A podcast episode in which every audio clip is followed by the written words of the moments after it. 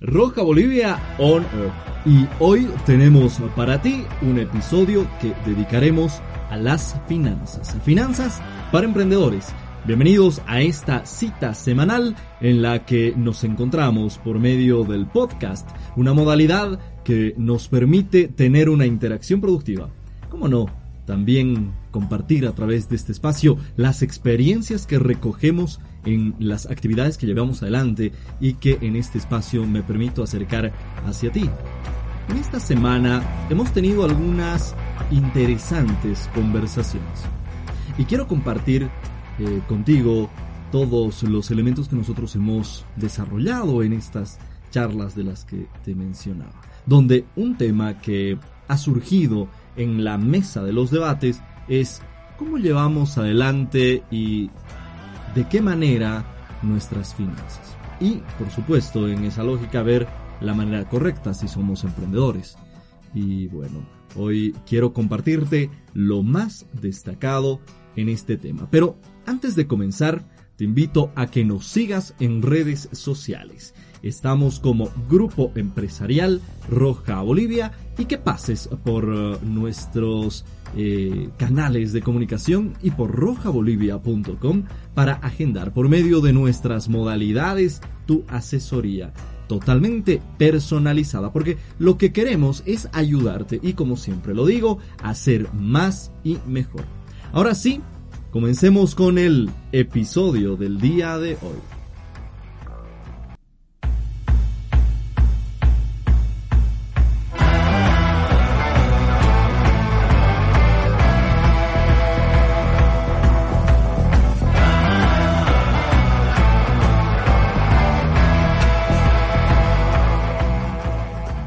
Para hablar de finanzas y emprendimiento, mejor es hacernos el camino fácil. ¿Cómo? Pues lo que quiero compartirte es una extracción de las mejores experiencias a las que me refería en un inicio y sin duda a una adecuada cultura financiera que por supuesto nos vaya a colaborar porque si manejamos dinero nos conviene saber cómo controlarlo y a nuestro favor. Si quieres que tu negocio se mantenga sano, ahora y en el futuro, es imprescindible que lleves un buen control de lo que ocurre con la parte económica. Entonces, si vamos a empezar, tampoco empezar un negocio, por supuesto, tampoco es que necesites de grandes capitales. Con lo que ya te estoy diciendo algo. Y que de comienzo viene hablando de deudas. ¿Nos conviene? Y si estamos empezando, bueno, en este punto te voy a decir que compromete los ingresos del proyecto en el que estés desarrollando tus actividades y creo que no es la idea, ¿no? Y básicamente por algo muy sencillo, y es que no sabemos cuál será nuestro flujo financiero. Por lo que una deuda inicial va a ser muy riesgoso. Ahora bien, como en todo, no es una verdad absoluta. Puede que si tienes un plan de negocio sólido, no hayan ningún tipo de problemas en que el proceso de crecimiento vaya acompañado de una responsabilidad financiera, que sin duda va a ser la que te ha capitalizado, supongo. ¿Y qué está capitalizando la idea? Entonces, antes de emprender, es hora de conocer de finanzas. Y de finanzas personales, por supuesto. Vamos a compartirte material en estos días para que te puedas apoyar en estos documentos, en estos elementos y en este punto pues puedas recurrir a nuestras plataformas para obtener estas herramientas que serán de gran ayuda para resolverte en este tema. Ojo que una deuda no la tienes tú por si acaso y, y, eso es muy importante. La tiene el negocio. Ojo con eso porque el crédito es una palanca de crecimiento. Pero crecer no es nacer, ¿verdad? Entonces, si vamos a nacer con deuda, como lo decía en un inicio, debemos tomar en cuenta algunas responsabilidades. Si es que podemos cubrirlas, pues por supuesto será un buen camino. Entonces, empecemos por ser responsables a nivel financiero. No olvides, entonces, en este campo, cuidar tu flujo de efectivo y vas a medir hasta dónde puede tu negocio sostener un préstamo. Si es que, por supuesto, lo has requerido o lo estás necesitando y, en esta lógica, aprender a invertir en el negocio que es fundamental. Porque un emprendimiento necesita que te animes a invertir. Eso creo que lo sabemos. Ahora bien, te decía invertir y antes de hacerlo, ¿qué es importante hacer? Antes de invertir, por supuesto. Estamos hablando de si vas a invertir, entonces atento porque acá es ideal conectar cosas que te ahorren tiempo, que te ahorren dinero y que incrementen la eficiencia en tus procesos. Porque esa triangulación de acuerdo a la madurez de tu negocio, es muy efectiva. Obviamente, tienes que valorar lo que necesitas. Por otro lado, se escucha siempre de quisiera invertir, no tengo mucho, ¿qué hago? Ya está ahí la intención. Esa actitud, esa respuesta que te estás dando de que sí, quiero invertir y lo voy a resolver, es un punto de partida.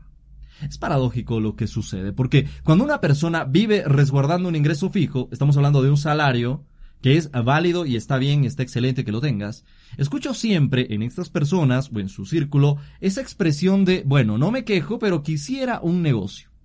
Y viceversa no me vas a dejar mentir. ¿Qué es lo que sucede? Claro, ya sabes. Pues se nos dice, pero, a ver, estás queriendo emprender, estás queriendo un negocio, ¿será seguro tenerlo?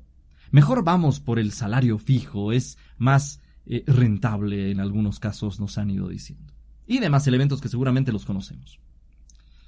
¿Qué tenemos entonces? Pues la lección de que esas decisiones no deben responderlas los demás, sino tú, tu intuición y la realidad de tus proyectos. Así que Tranquilidad si escuchas algunas voces que no coinciden contigo, porque si estás decidido a algo, no hay nada más triste que quedarse con las dudas. Finalmente, acá están las experiencias que pueden ser homologables y repetir lo que ha funcionado. Y te aseguro con toda certeza que vas a encontrar una forma de hacer las cosas tan única en ese tu proceso espectacular que mañana vas a ser ejemplo de esta cadena de conocimientos que hoy en día nos permitimos eh, llamar emprendimiento. Y por supuesto, nos organizamos dentro de lo que se llama el, el comercio entre nosotros y que de qué mejor manera que informados. También hay que tomar en cuenta que estamos siempre involucrados al manejo del dinero. Siempre está el dinero de por medio. Así que necesitamos saber cómo usarlo. Ese conocimiento lo vas a adquirir hasta por un sentido común. Y en estas eh, ideas, en estas lógicas que uno va aprendiendo, vamos a acompañar como un proceso que necesita entender otros elementos dentro del ámbito comercial, pero de manera sencilla. Porque estamos hablando de definir nuestro destino dentro de lo que son las finanzas.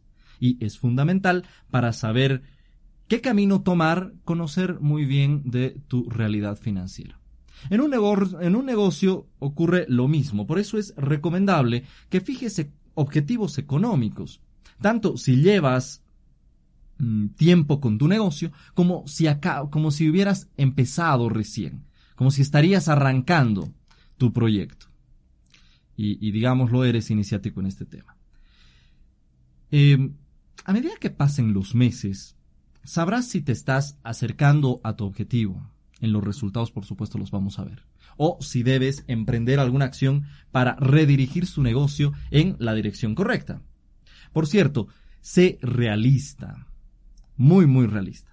Piensa metas alcanzables y avanza poco a poco y paso a paso. Con el tiempo vas a ir adquiriendo una intuición financiera excelente en el manejo de las finanzas y adquiriendo un nuevo hábito. Te recomiendo un Excel, por ejemplo, donde vayas ingresando la información financiera que vayas teniendo. Hay aplicaciones para ello sin duda. Busca una que te pueda ayudar a educar tus gastos, a eh, verificar cuáles son los elementos que estás vinculando a este elemento. Es increíble lo que puedes conseguir si estableces un orden al momento de hablar de números, porque te aseguro que al final del mes te vas a enterar que en algunos casos has gastado en cosas innecesarias y otros elementos en los que por supuesto podías haber gastado posteriormente al gasto que habías realizado en un inicio. En este punto existen, pues, por supuesto, varios elementos que nos podrán mostrar como apoyos a nivel eh, herramientas, pues estamos hablando de algunas aplicaciones y demás que nos ayudarán para que conozcamos los datos de forma fácil en el negocio. Y no quiero olvidarme de un, de un punto que será desarrollado en un episodio completo, sin duda, y es que la naturaleza del contenido de de este punto del que te quiero hablar requiere un mayor desarrollo. Me refiero a separar, por un lado, las finanzas personales y las finanzas del negocio. Y es una travesía lograr separar nuestras finanzas. Tal vez por comodidad es eh, posible que los eh, gastos e ingresos de un negocio estén asociados a tu cuenta bancaria, por ejemplo, a la cuenta bancaria personal me refiero. Y tengas todo mezclado y, y, realmente este punto es negativo, no lo hagas. Una cosa son los gastos que generas en tu vida personal y otras los que van a estar relativos al negocio, a lo que necesita. ¿Y por qué es importante eh, este elemento? Pues está asociado a tus obligaciones al momento de eh, ejecutar un proyecto. Entonces, si conoces los alcances de tu empresa de manera separada al de los tuyos, vas a poder elaborar una proyección a largo plazo y no vas a ser solamente un sobreviviente con su empresa, ¿no es cierto? Así que tus ingresos deben ser divididos de entre los que necesitas para operar y otra parte destinar a la inversión. Solo así buscando todos estos elementos, vas a poder alcanzar objetivos a largo plazo que son necesarios para la expansión del negocio, que es lo que todos estamos buscando. Y quiero diferenciarte estos últimos tres puntos y darles un espacio de importancia a cada uno de estos, porque te van a ayudar a organizar en cuanto a finanzas se refiere tu, tu estructura. Así que anota muy bien. Primero, establece presupuestos. La mayoría de los emprendedores hacen inversiones y compras con una improvisación tremenda, se lo está viendo todos los días. El resultado, si haces esto, es que vas a producir desequilibrios constantemente. Ahora, invertir, como lo decía, está muy bien, pero hay que hacerlo de forma responsable para no asfixiar tu negocio. Y es que cuando estableces un presupuesto mensual, sabes de antemano cuál es el tope del gasto al que estás dispuesto a afrontar o el que tu salud financiera permite.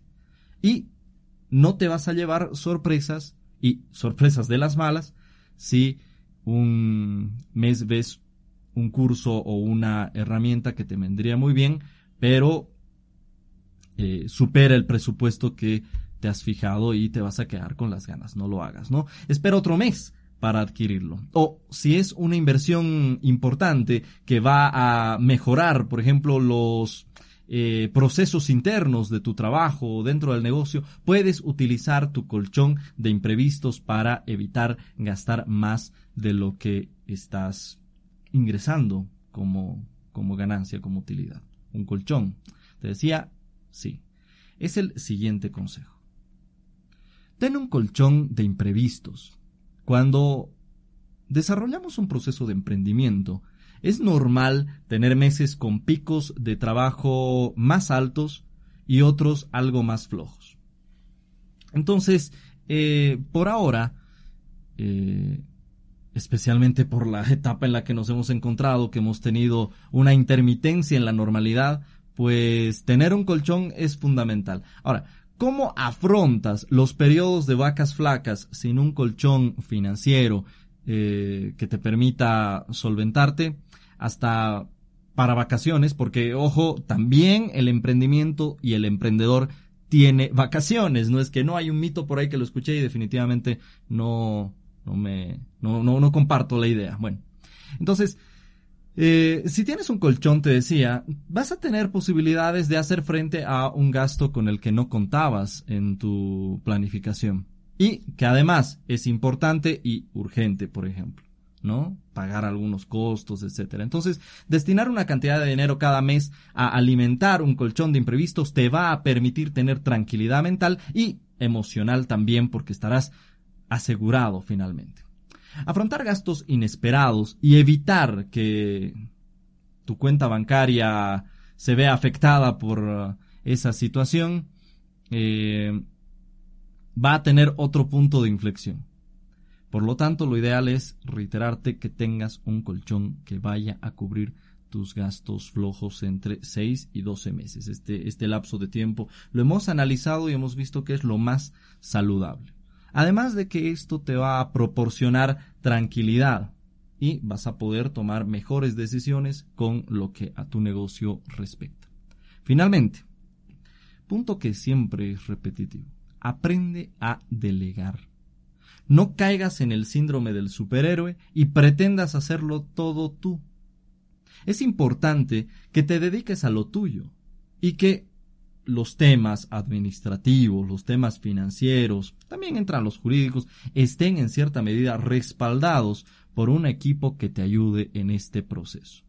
Así vas a ver que si estás, eh, por supuesto, interesado en que juntos podamos hacer un equipo y seamos uno solo, nosotros como tus asesores y tú expandiendo al máximo tus habilidades, pues encontraremos posibilidades de lograr esa sinergia que te hará efectivo. Hay soluciones eh, realistas que son para ti y que necesitarás establecer en la medida en la que, por supuesto, podamos organizarnos.